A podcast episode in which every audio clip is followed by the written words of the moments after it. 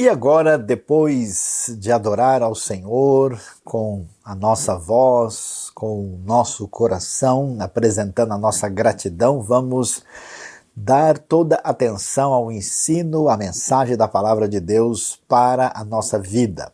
E hoje o assunto será Apocalipse, capítulo Capítulo 1 é: será que chegou o fim do mundo ou será que quem fala no assunto tem falta de estudo profundo? Vamos aprender sobre este tema tão importante na Bíblia, no Novo Testamento, que tem a ver com a escatologia, vendo o primeiro capítulo do último livro da Bíblia. Bom, a primeira coisa que é importante a gente destacar que Apocalipse não é só o, nome de um livro, existe o que a gente chama de uma série de livros com o mesmo perfil literário e a gente chama isso de literatura apocalíptica. Depois do momento que se é chamado do movimento do profetismo no Israel antigo, surge um tipo de literatura sagrada que fala a respeito da questão do domínio de Deus no tempo e no espaço e como é que isso tinha a ver com a aliança de Deus com o seu povo e como é que isso resolvia o grande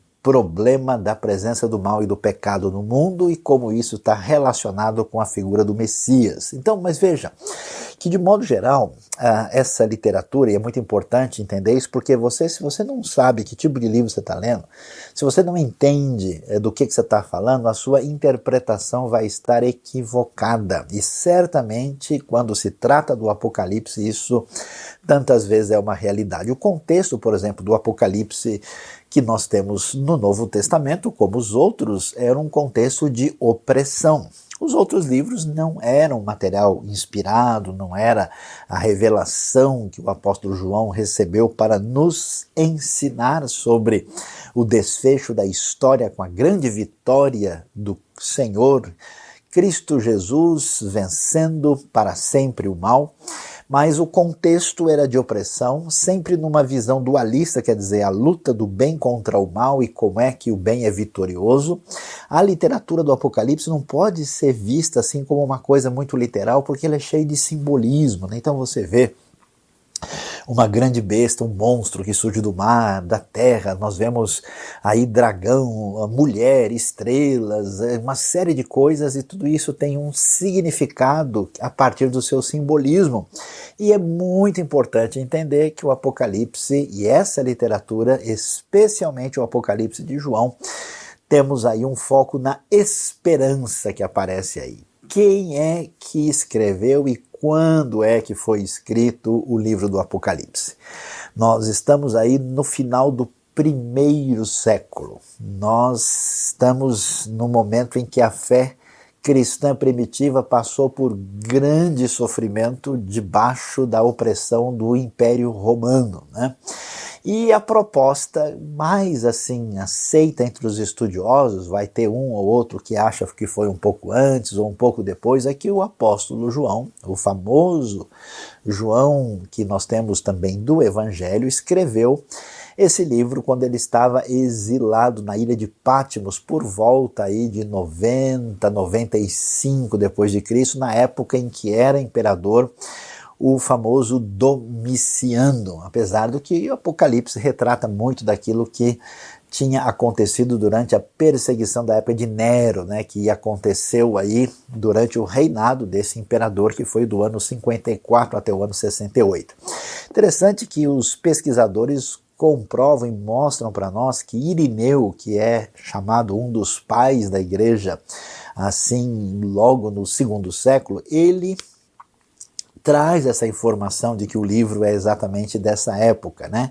Ele era uma pessoa especialmente ligada a Policarpo, e Policarpo foi discípulo de João. Dá para você ver aí a conexão, né? João, Policarpo e finalmente Irineu, ah, quando nós temos uma conexão muito próxima daí a, a autenticidade desse testemunho para a gente saber sobre o Apocalipse. Agora, Vamos entender, é, para poder saber do que é que o texto está falando, qual que é esse ambiente geral, né? qual é o mundo em que vive o apóstolo João no final do primeiro século da nossa época. Nós estamos num mundo onde duas coisas merecem destaque. Primeiro, é que Roma, depois de vencer os seus adversários, os famosos cartagineses, né, descendentes dos antigos fenícios, Roma conseguiu conquistar toda a região em torno do mar Mediterrâneo, assim grande parte do continente europeu, uma boa parte ali do que a gente chama de Oriente Médio, todo o norte da África e instituiu o que foi chamada de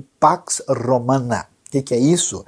cerca de dois séculos, onde quando todo mundo ficou debaixo do domínio romano e houve uma espécie de paz mundial, quer dizer, uma paz por causa da força militar e organização romana que não permitia qualquer tipo de insurreição. Daí você vê, por exemplo, como é que a gente entende a destruição de Jerusalém, né? A, a, grande, o grande conflito dos judeus com os romanos, porque os romanos têm força, poder e organização para aplacar qualquer revolta e existe uma espécie de paz mundial que permite muito progresso econômico, muito comércio, muito, muito desenvolvimento em várias áreas, e nesse momento a figura do imperador acaba sendo cada vez mais centralizada. Roma que se havia tornado uma república, volta a ser né, o, o, o, o, império, e como esse império, a figura do imperador, especialmente depois de César Augusto, vai ganhando força de tal maneira que agora ele é um César Augusto divino, né? E esses Césares se tornam divinos, né? Se constrói muitas cidades chamadas Cesareia, pelo menos umas oito no antigo Império Romano, tudo em homenagem e a eles e judeus e cristãos começam a enfrentar problema porque todo mundo precisa adorar o imperador e os monoteístas acabam sofrendo porque começam a ter problemas e a recusar isso. Né? O livro uh, do Apocalipse é um livro uh, que vai mostrar qual é o seu propósito. O propósito é que esse livro vai trazer uma diretriz para as igrejas que estão espalhadas aí nesse mundo do Império Romano, especialmente na região ali próximo da Ásia Menor, na península da Anatólia, né? essas igrejas que são perseguidas, e o foco foi explicar para todo mundo, afinal de contas, quem é Jesus. Porque preste atenção, esse povo tinha recebido a mensagem do Evangelho, especialmente através do ministério do apóstolo Paulo, que é uma geração antes do que nós temos na época do Apocalipse do apóstolo João. E agora, ah, todo mundo ouviu falar de Jesus, eh, o que Jesus fez, como é que ele morreu para o perdão dos nossos pecados, nos trouxe salvação, vida eterna, ele vai voltar, mas ele não voltou ainda. Então, como é que fica esse negócio? Quem é de fato Jesus em quem nós cremos? E afinal de contas, o que é que Deus e a sua mensagem revelada tem a dizer para nós sobre o mundo em que nós estamos vivendo? O que está acontecendo? Será que Deus tem o controle sobre o imperador romano? Como é que fica essa história? Então, Apocalipse vai explicar isso. E aí você pode ter uma ideia do contexto aí geográfico onde nós nos encontramos quando pensamos no Apocalipse. Aí você vê o mar Mediterrâneo, na terra de Israel, aí um pouco mais abaixo no mapa, a região da Galácia, aí onde surgiram as primeiras igrejas na ocasião da primeira viagem missionária do apóstolo Paulo, a região da Ásia, aí, sendo a Ásia Menor, era chamada província romana da Ásia na ocasião, e a área da Grécia, para ter um posicionamento geográfico e entender mais claramente do que é que nós estamos falando. Então, entendendo isso, qual que é o problema? Eu tenho recebido muitas perguntas, muitas pessoas em conversas ou pessoais ou digitais tentando fazer essa ligação que é absolutamente natural, né? Sobre é, será que nós estamos no fim do mundo? Né? Como é que é, a gente pode descobrir sobre o fim do mundo, fazendo um estudo mais profundo e cada dia surge uma pessoa trazendo uma palavra nova sobre isso? Mas é muito valioso entender o que é que significa o termo profecias na Bíblia. Porque para a gente, a gente está acostumado, né? Profecia é a arte de saber o futuro. É isso que as pessoas imaginam, mas preste atenção. Na Bíblia, nem sempre profecia está relacionado simplesmente com a revelação do que vai acontecer no futuro. Profecia não é simplesmente uma espécie de adivinhação, ou mesmo uma adivinhação que vem a partir de uma direção divina. O propósito fundamental, o, o, foco de, vamos dizer, desse termo genérico, assim, profecia, é uma palavra divina de encorajamento e advertência. Quer dizer, Uh, o propósito é Deus dizendo para as pessoas: pessoal, mantenham o coração firme, estejam com o ânimo absolutamente tranquilo e saibam que vocês não devem proceder assim, devem proceder da outra maneira. Aí a gente entende, né? Que nesse processo muitas vezes apresenta-se alguma coisa sobre o futuro, mas não é, digamos assim, o cerne, o coração da profecia, o conceito é muito mais amplo do que muita gente costuma entender. E aí, quando a gente vai estudar o Apocalipse, é importante você saber, né? Porque às vezes você pega um livro, ou vê um, um vídeo na internet, ou pega um estudo qualquer, ou uma revista, e, na verdade, o Apocalipse, com os seus 22 capítulos, tem sido estudado na história por quase dois mil anos. E durante todo esse tempo, quatro métodos apareceram, e a razão de nós dizermos isso é para que você, crescendo, crescendo no seu conhecimento do assunto, você vai aprender assim a entender, ah, entendi, esse autor aqui, ele, ele, ele trabalha com esse tipo de possibilidade de interpretação. Né? Então, quais são os quatro métodos conhecidos?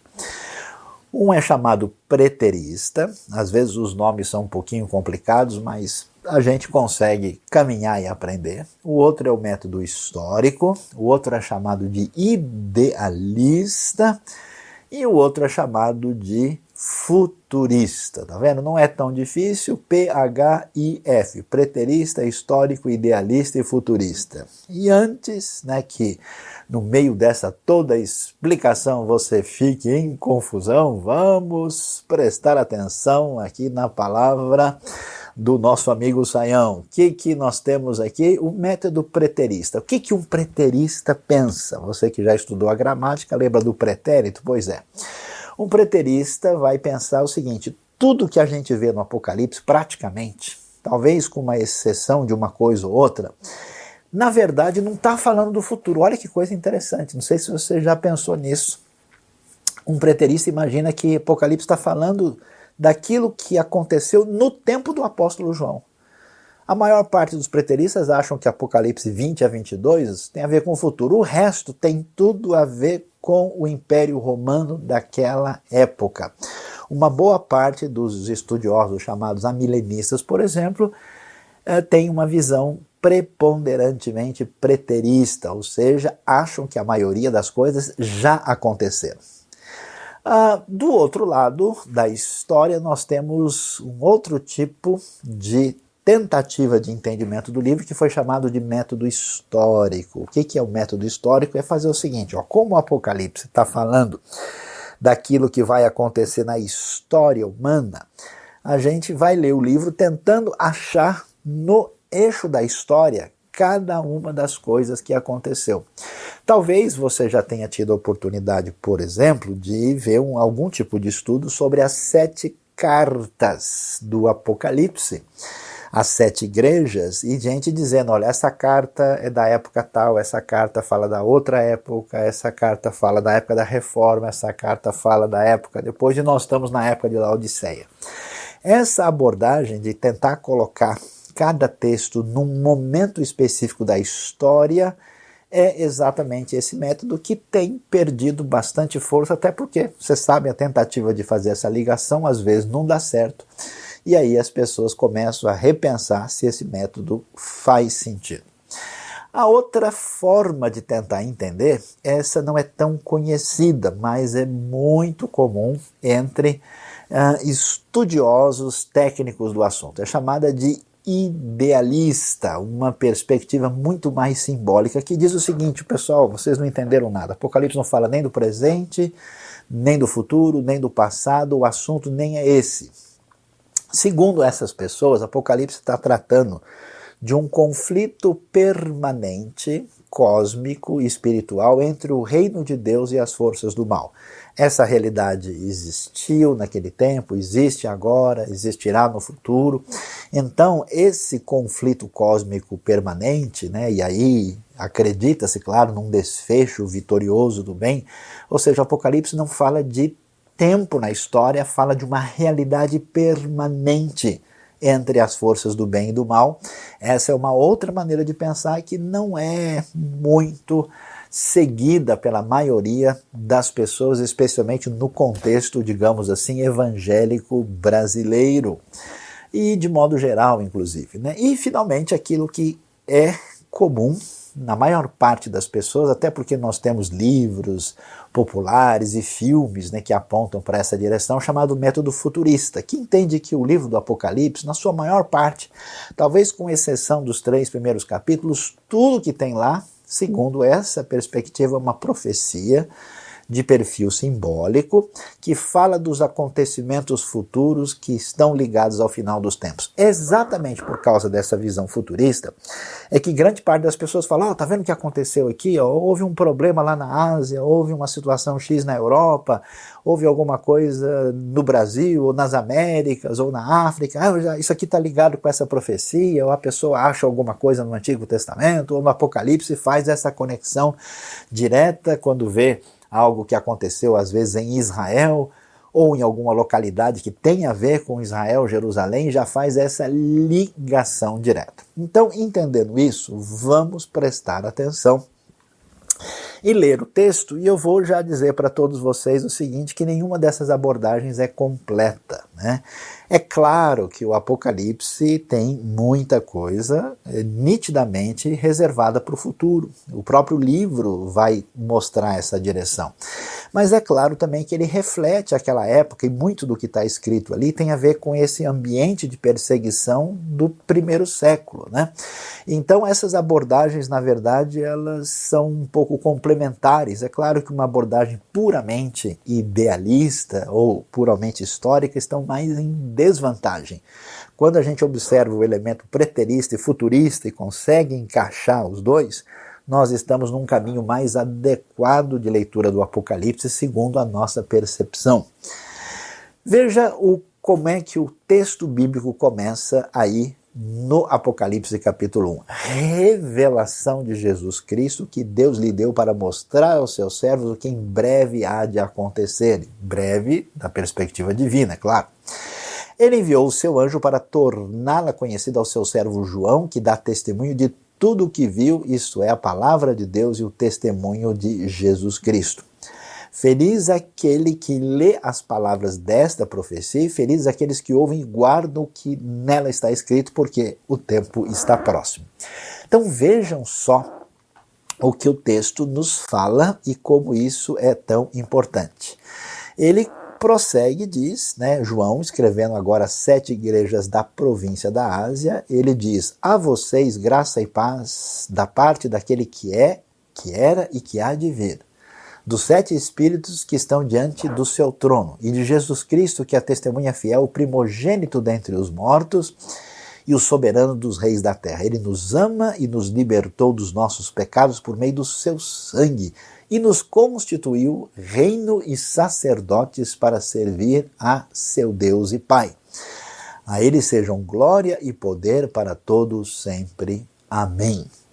Veja só que coisa interessante, logo no começo, quando João fala: Olha, pessoal, eu tenho uma revelação de Deus. Essa revelação tem a ver com o fato de vocês saberem quem é de fato esse Senhor Jesus, o grande vencedor. Ele é o primogênito dentre os mortos, ele ressuscitou, né? ele é, é aquele que está trazendo a revelação que nós precisamos saber sobre a realidade daquilo que tem a ver com o futuro e com o presente, porque ele é aquele que é, que era, né, e que há de vir. E é interessante como o número 7 aparece aqui, você viu só? São sete grupos de sete que a gente vai ver no Apocalipse. Esse sete tem uma ideia de um número perfeito, algo que marca a ideia de inteireza, de plenitude, e por tudo quanto é lugar no Apocalipse que você lê, você vai ver sete espalhados pelo livro. Você pode conferir sete vezes que os sete vão estar lá esperando você. Então, diante dessa realidade, a gente observa que coisa interessante. Ó. Ele começa, né, vamos ver, os sete grupos dos sete. Olha aqui que coisa interessante. Alguém até pensa, o autor do Apocalipse tinha toque, né? ele queria assim, sete, tudo perfeitinho. Né? Não vou ser juiz dessa situação, até porque o livro que fala sobre juízo, não eu.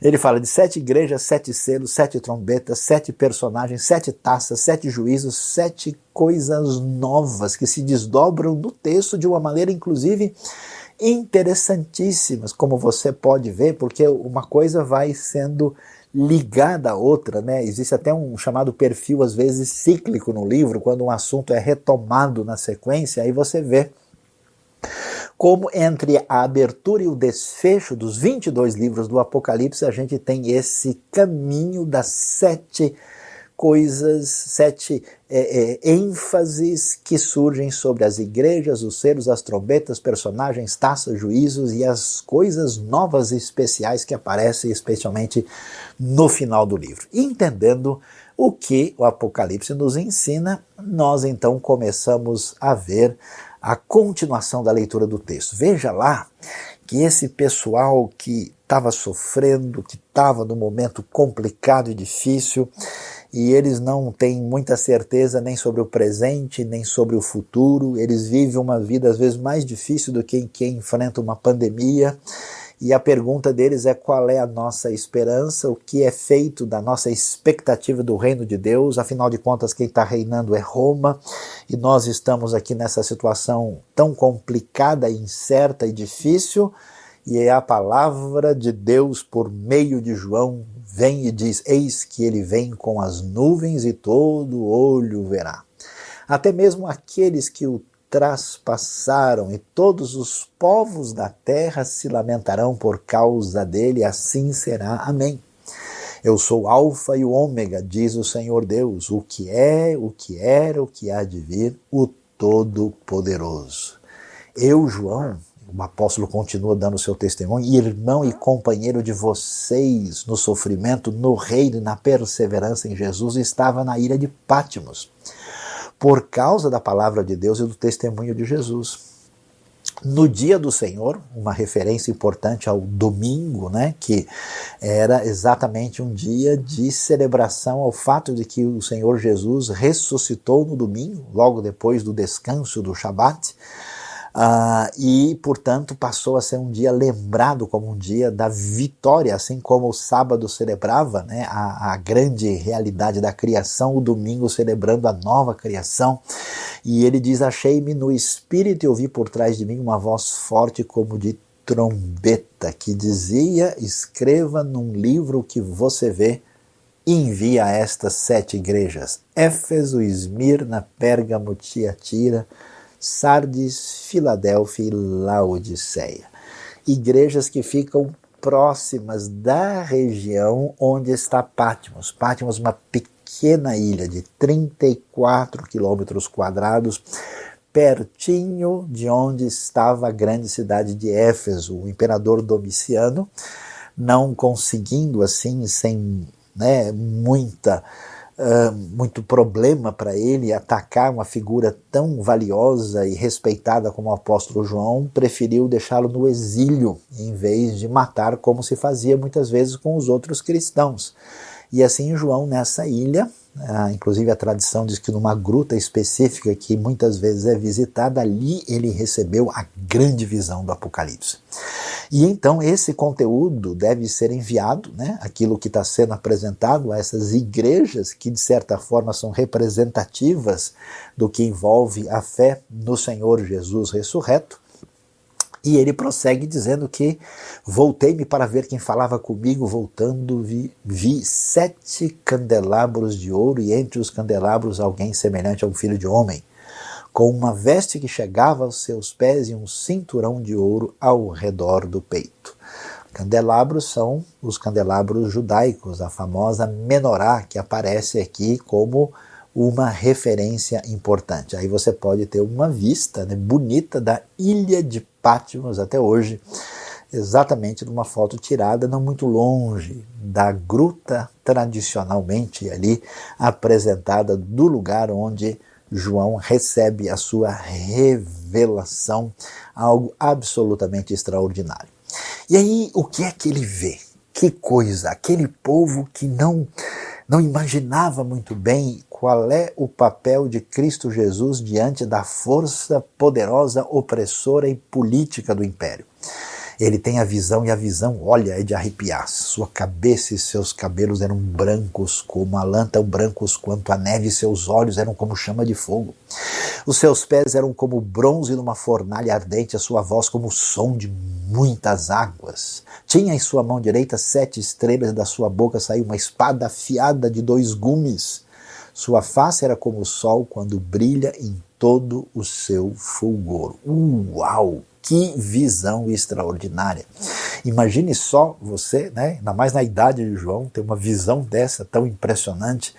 Eu não sei nem como eu reagiria numa circunstância dessa, talvez nem aguentaria toda a manifestação gloriosa do Senhor ressurreto. Quando o vi, caí aos seus pés como morto. Então ele colocou sua mão direita sobre mim e disse: Não tenha medo. Eu sou o primeiro e o último, sou aquele que vive, estive morto, mas agora estou vivo para todo sempre e tenho as chaves da morte e do Hades para aquela comunidade que estava enfrentando a morte com frequência e que estava perguntando sobre detalhes do que vai acontecer quando deixarmos essa vida, ouvir essa palavra, o nosso mundo que hoje enfrenta o perigo cotidiano de uh, atingir o desfecho da sua vida mediante uma ameaça de morte, deve saber que o Senhor é que tem as chaves da morte e do mundo, uh, da dimensão onde os mortos estão, que na Bíblia é chamado de Hades ou de Sheol.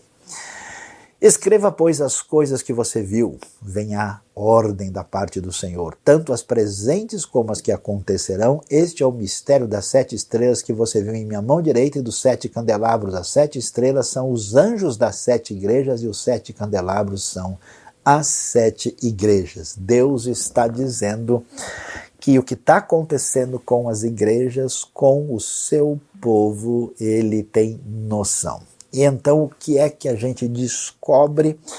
Qual é a intenção da revelação do Apocalipse para essas pessoas que estão recebendo as palavras da revelação de Deus dadas por meio do apóstolo João para todo mundo? A primeira coisa que é tão valiosa para a nossa vida é a compreensão do controle de Deus. Pode acontecer perseguição, Pode acontecer reviravolta de ordem política, pode acontecer crise econômica, pode acontecer todo tipo de desdobramento aparentemente negativo. Apocalipse, junto com toda a Bíblia, afirmam para nós o controle de Deus. As pessoas que viveram pela fé no Senhor Jesus e na Sua palavra sempre foram pessoas um pouco estranhas para muita gente, porque as pessoas que seguiam imediatamente pelas circunstâncias à sua volta ficam à mercê né, dessas realidades que acabam colocando um ponto de interrogação na nossa vida. Mas essas pessoas com uma fé impressionante, muitas vezes atirados aos animais selvagens, muitas vezes sendo queimados vivos, muitas vezes sendo aprisionados mas eles mantêm uma confiança a partir dessa plena percepção da soberania de Deus, do controle que o Senhor tem do universo. E o que a gente descobre é que apesar do caos e da injustiça no mundo, Deus ainda está no controle de tudo. Isso é importante porque porque às vezes a gente permite que o nosso coração seja condicionado por esperanças vãs, né? esperança baseada na nossa limitação e finitude. Tem gente que imagina que nunca ia ficar doente na vida.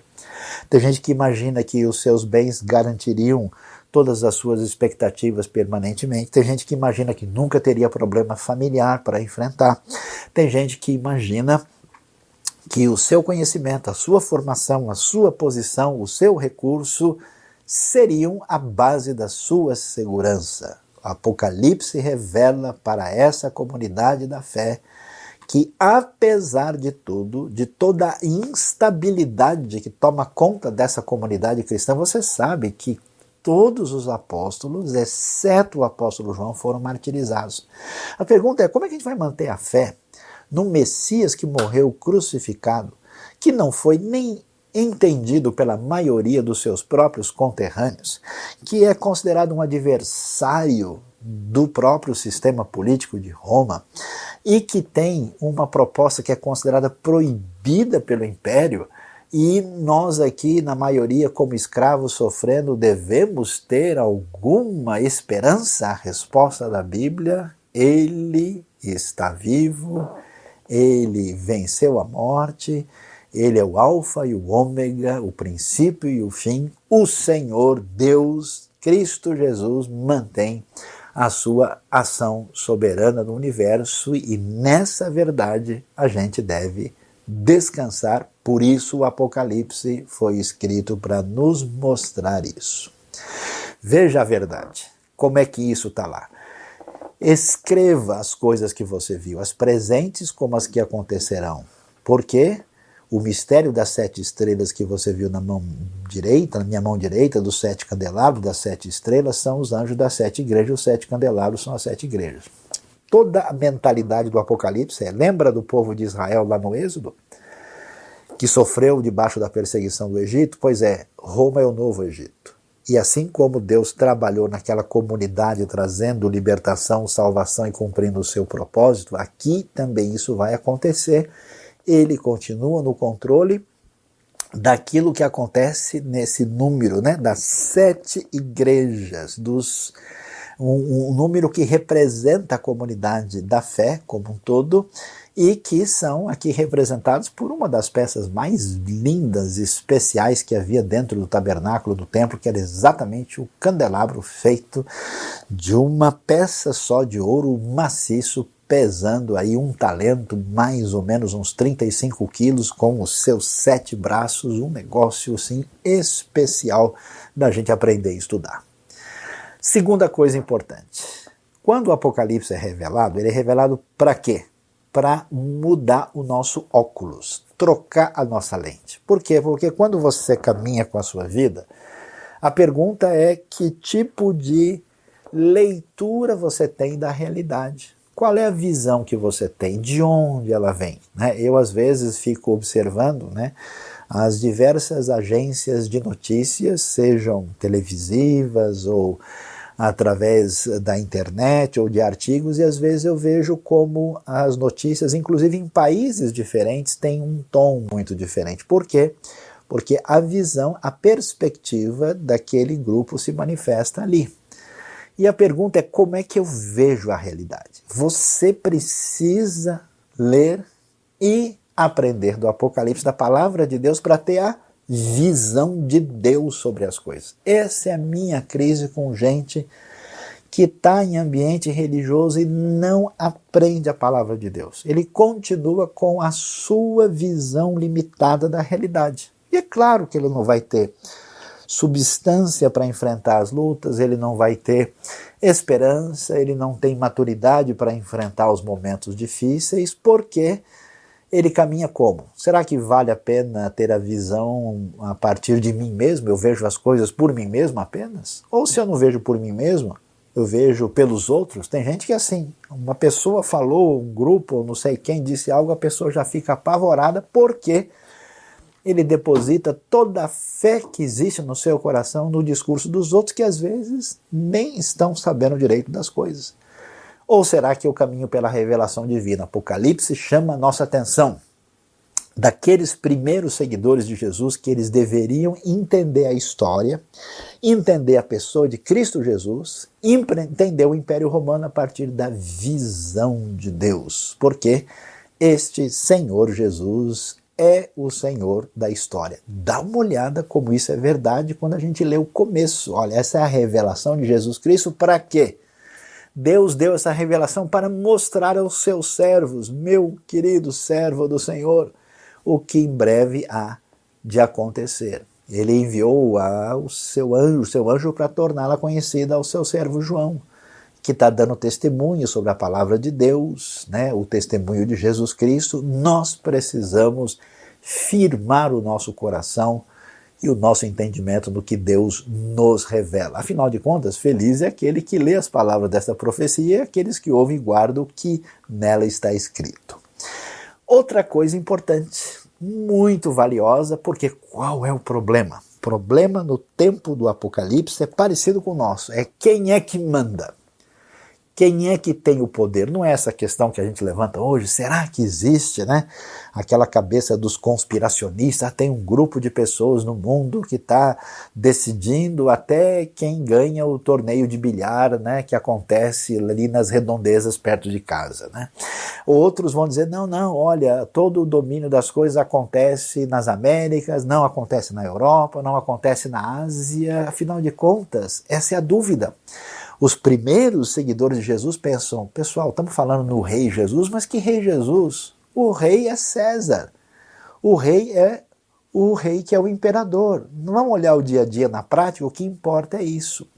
O foco é no reino, por isso a gente tem a grande oração do Senhor que a gente deve fazer diariamente: venha o teu reino. E os perseguidos pela fé sabiam que o reino chegaria.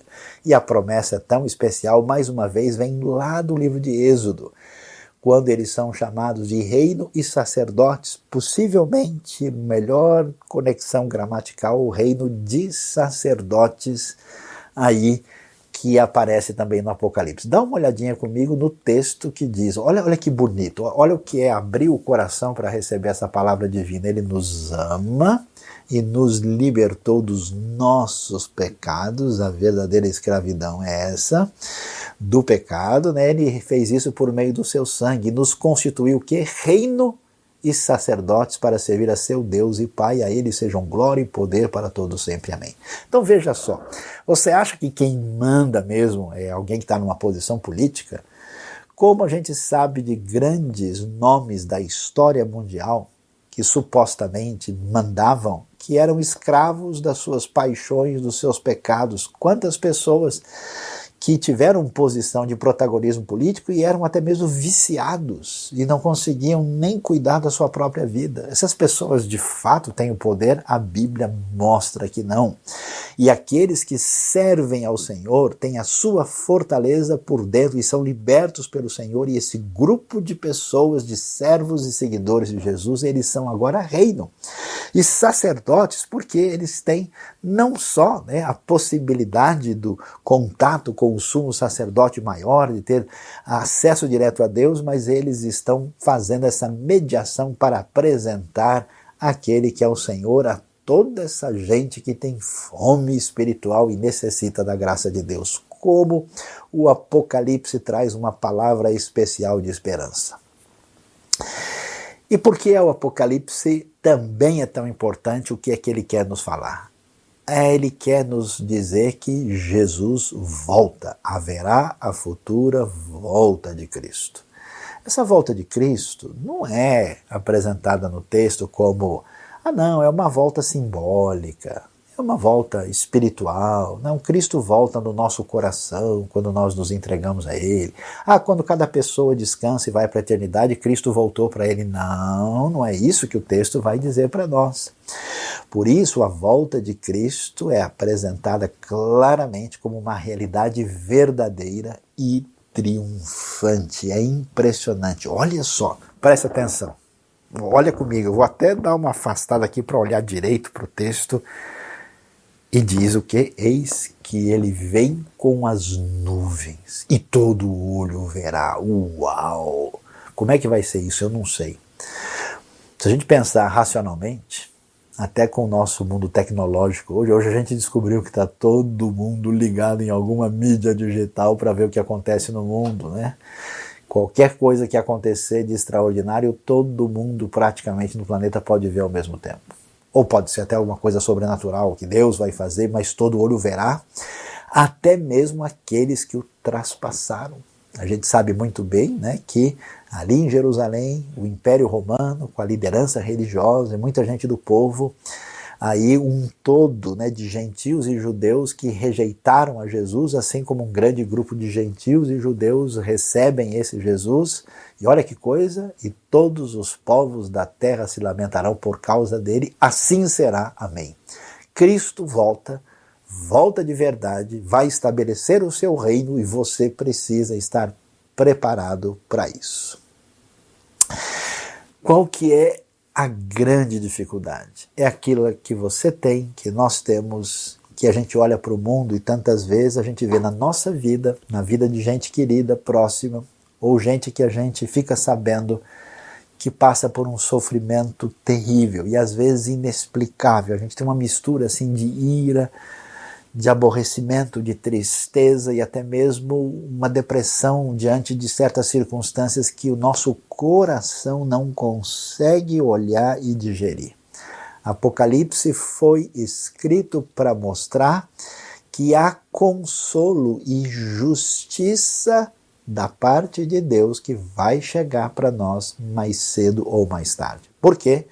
Se a gente acha que a gente tem problema, a gente não faz ideia o que essa gente sofreu e que, que sofrimento gente no mundo todo ainda hoje tem diante de circunstâncias que envolvem aprisionamento, morte, perseguição e certas circunstâncias assim impensáveis, né? Saiba você que com toda essa realidade que se diz no mundo, que existe hoje grupos que sofrem, que são minorias que têm os seus direitos negados e que é uma coisa realmente triste, mas ninguém nos últimos 100 anos sofreu mais em números maiores com perseguição explícita e com mortandade do que cristãos verdadeiros nos diversos lugares do mundo onde a sua fé foi questionada e perseguida o que, que a gente vê? O juízo divino em Apocalipse cai, ele vem sobre a maldade. E os salvos de Deus recebem o consolo. E isso já era uma realidade nessa época. Por quê? Olha a grande novidade. Maldade, injustiça, ditadores terríveis, assassinos que surgem na história, passam a vida aqui eles não pagaram pelo que fizeram. Desde o tempo romano, esse pessoal que diz, não, a pessoa, o que a gente faz aqui, a gente paga aqui mesmo. Mas isso não acontece.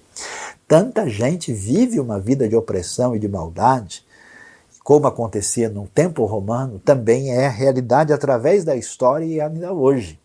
E o que, que a gente vê? Que Cristo Jesus, o Cordeiro de Deus que tira o pecado do mundo, Aquele humilde mestre que disse: Venham a mim os que estão cansados e oprimidos, eu os aliviarei. Aquele é, é, bondoso Messias da Galileia que falou do Sermão do Monte, ele é não só o cordeiro, mas também é o leão. E agora Cristo vem Olha que visão impressionante, é de arrepiar. Ele é o guerreiro da justiça vencedor.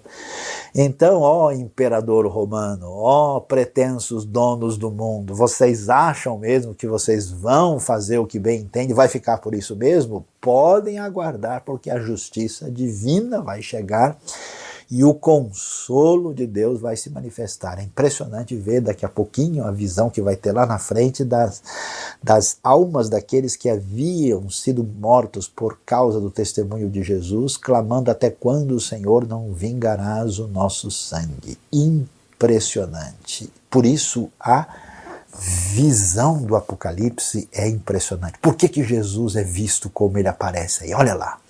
Ele veste até os pés, né, essa vestimenta longa com um cinto de ouro que mostra para gente a sua realeza e a sua condição de sacerdote. As vestes evocam, né? ele é rei e ele é sacerdote. A cabeça e os cabelos são brancos como lã e neve. Isso é uma referência que a gente tem lá a partir até da visão que aparece em Daniel, mostrando a sua eternidade. Os olhos como chama de fogo, ele tudo vê. A sua onisciência, é impressionante, os pés como o bronze numa fornalha ardente que traz para nós uma ideia de pureza. A sua voz com som de muitas águas mostra o seu poder, a mão direita com sete estrelas, o domínio que ele tem da igreja e a boca com a espada afiada de dois gumes, a espada romana famosa Gladius tinha dois gumes, cortava dos dois lados, mostra a sua condição de julgamento e a face como o sol quando brilha em todo fulgor é glória. A igreja primitiva recebe a visão real de quem é Cristo Jesus glorificado, o rei, o Messias de uma maneira extraordinária e por isso Apocalipse aparece mostrando quem é, de fato, o verdadeiro imperador, o verdadeiro rei. Portanto, nós vamos ver o desfecho que Apocalipse apresenta para nós, que é um confronto político. Né? Cristo, juiz, é ameaça ao imperador romano. O Apocalipse, para Roma, é subversivo, porque ninguém pode admitir poder e autoridade a ninguém a não ser o imperador mas os simples seguidores de Jesus confrontam esse mal e tributam glória e honra àquele que é o juiz de vivos ou mortos. Por isso ele diz: Eu sou Alfa e Ômega, diz o Senhor Deus, o que é, o que era e o que há de vir, o Todo-Poderoso. El Shaddai, Todo-Poderoso, Pantocrator, o grande Senhor. Diante disso, que nós temos esperança, que é a palavra de Deus para o seu coração no dia de hoje. Porque o pior que pode acontecer, como acontecia com os primeiros cristãos, é serem mortos. Eles tinham garantido vitória sobre a morte. Mesmo mortos e perseguidos, os cristãos não estavam derrotados. Os verdadeiros seguidores do Messias e Rei Jesus não são derrotados mesmo diante da morte. Por isso, nesse aspecto, são invencíveis. Olha que coisa extraordinária quando vi cair aos seus pés, diz o verso 17, como morto. Ele colocou sua mão direita sobre mim e disse: Não tenha medo, eu sou o primeiro o último, aquele que vive e estive morto, agora estou vivo para todo sempre e tenho as chaves da morte do Hades. Você que perdeu gente com o sua vida com fé em Cristo Jesus, eles estão melhor do que nós descansando e celebrando na presença de Deus. Você que sabe que a gente enfrenta a realidade da morte permanentemente diante da nossa frágil vida, a vitória dos que têm a sua fé no Salvador garante não só vida abençoada aqui, mas também na eternidade pelo perdão de Cristo Jesus, nosso Senhor e Salvador.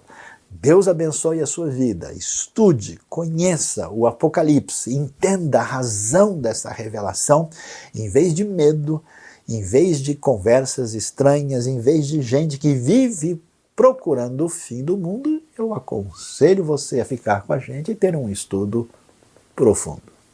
Você foi abençoado por este vídeo, por esta mensagem? inscreva-se no canal, aperte o sininho e você ficará sabendo das novas mensagens e reflexões da IBNU.